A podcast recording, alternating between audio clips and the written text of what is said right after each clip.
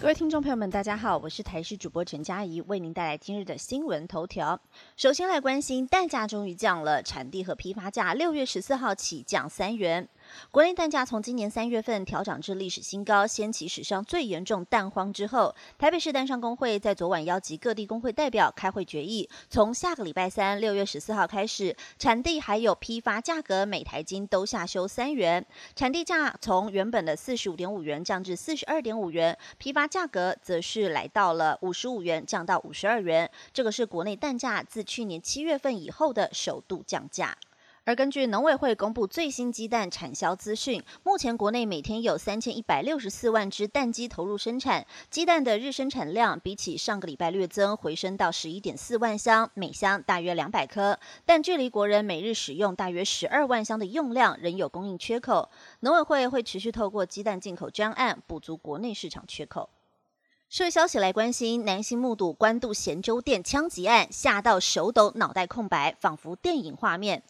十号在关渡一家咸粥店发生枪击案，老板娘遭人开枪射杀身亡，而艺人大贺林鹤轩刚好目击了这一桩凶杀案的后半段，在个人脸书透露这段经历，吓到手都在发抖。大贺忍不住感叹，无法想象从小生长的地方竟然会在光天化日下发生枪击。他与妹妹刚好目击到老板娘趴在摊车旁，血一直流，吓到脑袋一片空白，接着大喊应该先止血吧，但在场的人都傻眼，只能无助看着血一直流。而他到发文的时候手都还在抖，之后更目睹了整个急救以及警察封锁现场过程，画面仿佛电影情节一般，却能够真实感受到慌张的呼吸、无助的呐喊。以及恐惧的颤抖。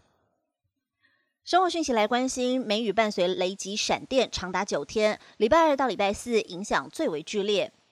今天仍然受到了封面停留在北部海面的影响，虽然封面逐渐在东移，但还是为台湾带来不太稳定的大气环境。一大早在南部沿海地区就出现下雨，而主要的降雨在白天热力作用加入之后，带来热对流雷雨会更明显而且广泛。今天各地仍要留意会有热对流带来局部较大雨势，同时因为风向和地形的关系，西半部山区和大台北地区以及东半部受影响还是比较大。外出活动或者是到山区活动，必须要多加留。留意天气变化，而且各地白天高温三十到三十二度，湿度比较高，人体感受很不舒服。建议穿着的部分尽量宽松透气。而到了明天，封面会比较明显的结构向东移动。逐渐跟着古超台风离开，但是从南海北部延伸到台湾附近，仍然是大范围的低压带，而且西南季风的水汽也被古超台风带动北上，接近巴士海峡到台湾海峡南部一带，天气持续不稳定。预报上来观察，各地全天都可能会有短暂阵雨或雷雨，